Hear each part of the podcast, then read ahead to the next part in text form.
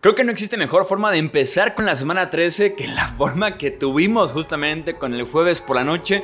Vamos a repasar lo que fue el partido en Dallas y además el pick del resto de los partidos. Hablemos de fútbol. Hablemos de fútbol. Noticias, análisis, opinión y debate de la NFL con el estilo de Hablemos de fútbol.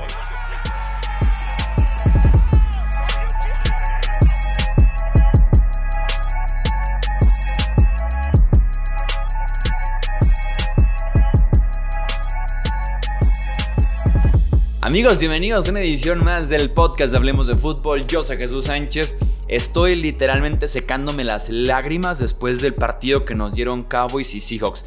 De los mejores Thursday Night Football que hemos tenido en una década probablemente. Y sin duda alguna un partido candidatazo para ser el juego del año que hemos tenido esa temporada del NFL. Porque qué buen partido ese 41-35 victoria de los Cowboys ante los Seahawks.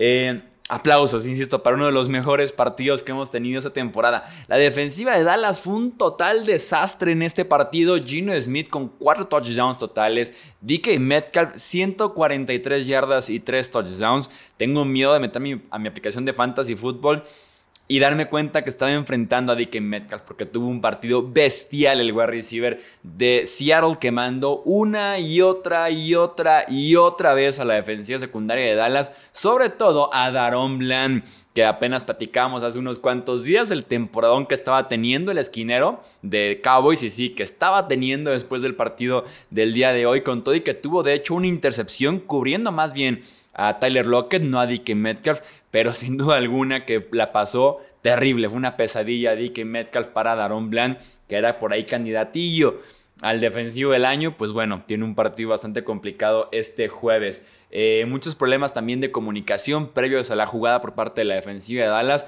que al final de cuentas tiene dos, tres buenas series para cerrar el encuentro, la intercepción, frenan en cuarta oportunidad y uno, cómo cierran el partido también sellando ya el triunfo en la última serie ofensiva de Seattle, pero eh, creo que más bien como por las estrellas que podría tener, que como tal el conjunto de cómo jugó justamente este jueves por la noche.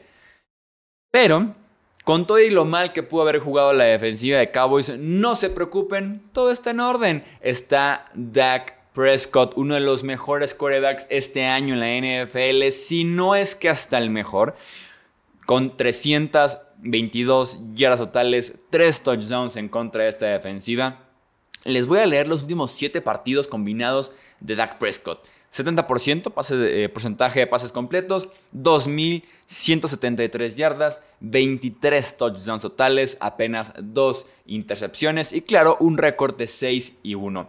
Así de simple. Madurez, paciencia, visión, toma de decisiones, Está haciendo todo excelente Dak Prescott en este eh, rachita que tienen tan positiva los Dallas Cowboys. Negativo de este partido porque no puede ser el partido perfecto. Negativo, los castigos. Estaban marcando pañuelitos los eh, referees de este encuentro. Eh. Cualquier contacto a los wide receivers de Dallas, principalmente, o a los wide receivers de Seahawks, va el pañuelo. Interferencia, holding, contacto ilegal lo que sea. Estaban marcando, creo yo, pañuelitos en este encuentro. Fueron 10 castigos aceptados en contra de Seahawks para 130 yardas. Fueron 9 castigos aceptados en contra de Dallas para 127 yardas. No hubo ni un solo despeje en este encuentro. Sin duda alguna un partido que me deja fascinado.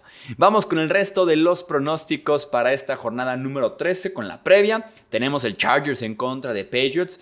Chargers con récord de 4 y 7 en una posición de ganar sí o sí. Creo yo que si los Chargers, con todo y que los dueños de los Chargers no son tan de decisiones tan eh, mitad de temporada, tan drásticas y demás, si Brandon Staley no puede ganarle a Nueva Inglaterra, con todo y su récord de 4-7, pues New England tiene récord de 2-9, está todavía peor que tú. Si no pueden ganar este partido, que es un must win, que es un triunfo sí o sí para Los Ángeles, creo que sí no sobrevive el viaje de Boston de regreso hasta California.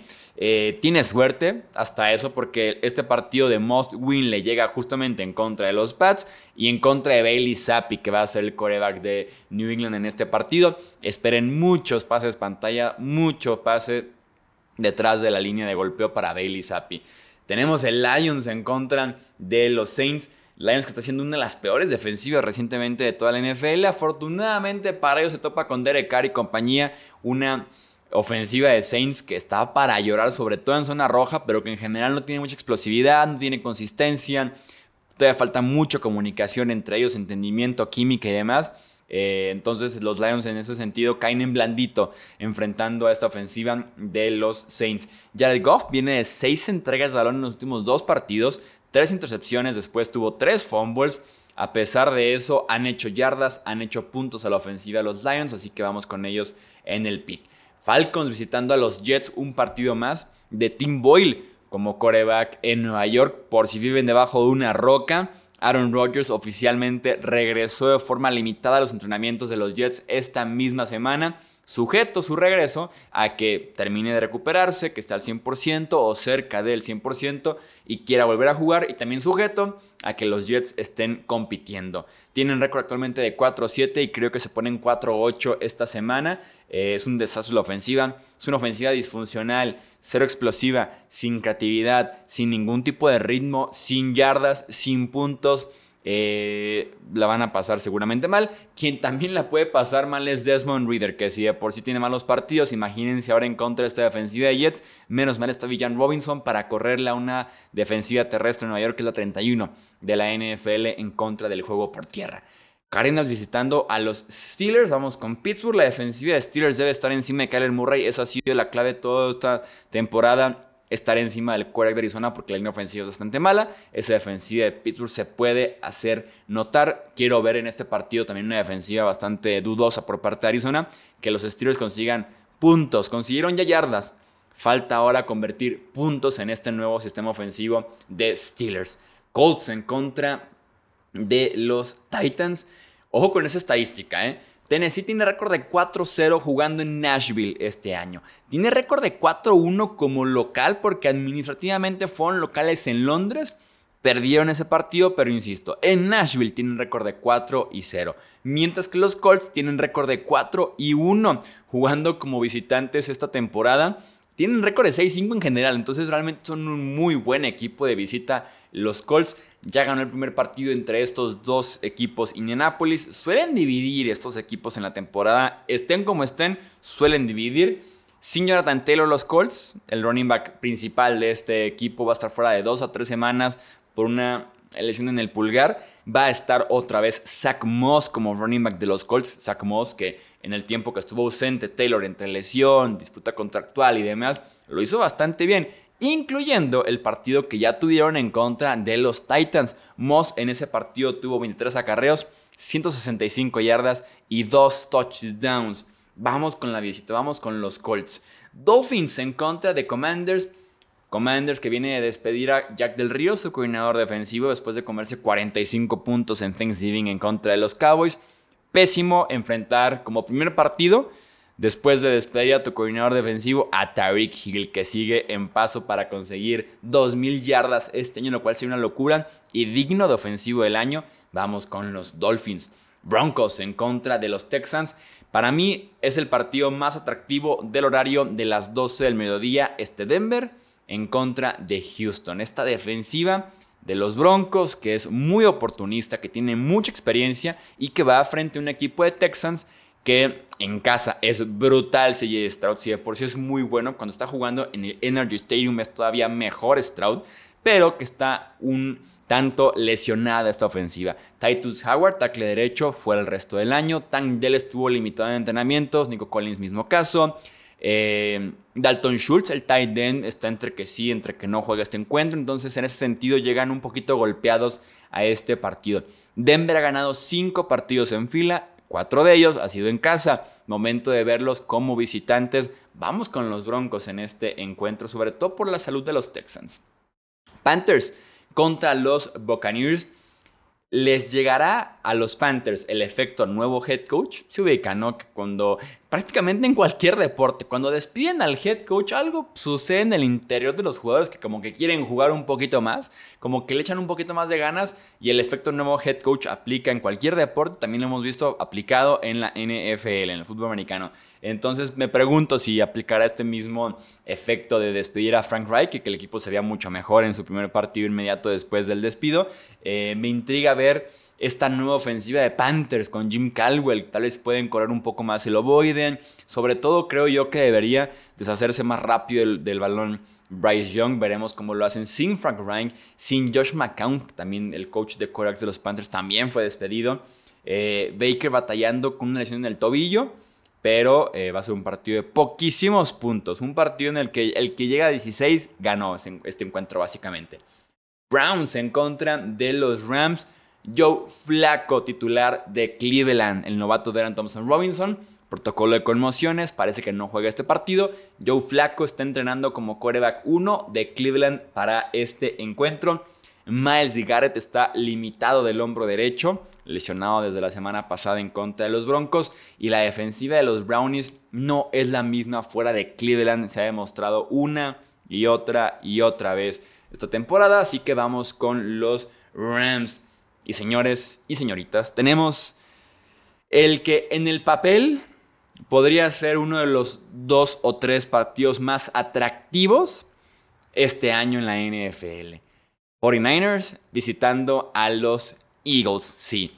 La repetición de la final de la conferencia nacional, la cual básicamente duró una serie ofensiva, ya que Brock Purdy es el partido en el que lo captura Jason Reddick, fumble y el tipo se rompe el ligamento del codo, el cual requiere cirugía, fuera seis meses, apenas regresa justo a tiempo para training camp, pretemporada, semana 1. Tiene su revancha, entre comillas, ¿por qué? Porque no es la final de conferencia, pero tiene como su oportunidad de demostrar lo que tal vez en ese momento hubiera hecho Brock Purdy si es que no se hubiera lesionado, y más porque tenemos un montón de morbo en este partido porque ¿cómo hablaron durante el off-season los Niners? Entiendo el punto y es un equipo muy vocal, es un equipo que me gusta porque habla pero después te lo respalda. Y Divo Samuel salió a decir que James Bradbury era basura.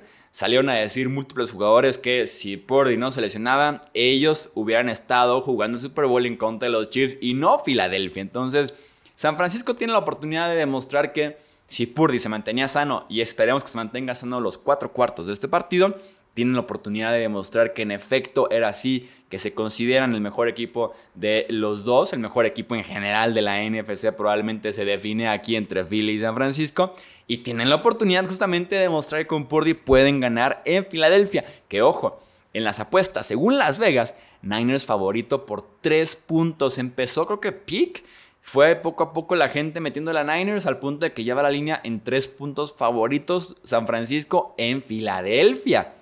¡Wow! Eh, Purdy resurgió después del bye week, tuvo por ahí como un reseteo después del bye week y ha jugado espectacular. Y esta defensiva de Filadelfia no detiene absolutamente a nadie. Tienen problemas de linebackers, sobre todo de talento y también de salud. Ojo con, con Christian McCaffrey. Y tienen muchos, muchos problemas en la defensiva secundaria. Ojo con Purdy, Brandon Ayuk, George Kittle. Divo Samuel, básicamente, ¿no? Eh, tienen que ser salvados otra vez Filadelfia por Jalen Hurts, por el actual líder de la carrera, por el MVP, ¿no? Por el tipo que te ha estado remontando los partidos recientemente, incluyendo partidos grandes como el de la semana pasada o antepasada en contra de Kansas City. El de la semana pasada en contra de los Bills. Entonces Filadelfia depende justamente de que Jalen Hurts otra vez le saque las papas del fuego. Eh, partidos, partido, perdón, con implicaciones altísimas por el primer sembrado. Philly está 10-1, eh, San Francisco está 8-3 eh, y podría ser el partido que define el desempate para primer sembrado de la conferencia nacional por la semana de descanso, por recibir playoffs eh, en casa, tal vez por recibir al rival de este domingo en casa, sea la gran diferencia, entonces partidazo y que sin duda alguna vamos a disfrutar por favor que estén todos sanos, por favor que no pase nada y que sea un gran partido. Vamos con San Francisco en el pick. Eh, Sunday Night Football, Kansas City en contra de Green Bay. La defensiva de los Chiefs en contra de un Jordan Love mejorado. Ese tipo de cosas es el que quiero ver este domingo. Jordan Love, que ha estado jugando bastante bien las últimas 2-3 semanas, teniendo tiempo en la bolsa de protección, y con Seals, que, que también están mejorando y haciendo las jugadas que importan. Quiero ver a ese Jordan Love en contra de una gran, pero gran prueba que es la defensiva de Kansas City, que es top 5 en puntos, en yardas, en yardas aéreas también, en robos de balón. Esa defensiva de Kansas City es buenísima esta temporada. Quiero ver a Jordan Love en esta gran prueba en casa. Prime time en contra de Steve Spagnuolo que ha visto todo como coordinador defensivo. No hay nada que le puedas contar tú a Spagnuolo sobre cómo manejar una defensiva porque él lo, tiene todo, lo ha visto todo, ha vivido de todo. Entonces quiero ver cómo trata a Jordan Love que básicamente es un novato en la posición de coreback en la NFL. Vamos con los Chiefs. Y para cerrar el Monday Night Football, Jaguars en contra de los Bengals. Hubiera sido un partido básicamente de playoffs adelantado, de comodines, ¿verdad? Pero playoffs adelantado, ese Bengals contra Jaguars en caso de que estuviera aquí Joe Burrow. Los Bengals se vienen de cometer muchos errores en el costado ofensivo entre fumbles, intercepciones, capturas y demás, malos bloqueos, no hubo ajustes, no hubo respuestas y van en contra una muy buena defensiva de los Jaguars este lunes por la noche. La defensiva de Jacksonville se debe aprovechar justamente de enfrentar a Jake Browning en este encuentro. Dejamos hasta aquí el podcast de la semana 13 de los picks. Recuerda comentar aquí abajito, muy sencilla la pregunta de este podcast. ¿Filadelfia o San Francisco? ¿Cuál es tu pick del que es el partido de la semana? El partido del día, el partido de la semana, tal vez el partido del año. ¿Cuál es tu pick? Te leo en comentarios en YouTube o también te leo en redes sociales, Twitter, Facebook, Instagram. Nos encuentras como Hablemos de Fútbol. Yo soy Jesús Sánchez. Hasta la próxima. Gracias por escuchar el podcast de Hablemos de Fútbol. Para más, no olvides seguirnos en redes sociales y visitar hablemosdefutbol.com.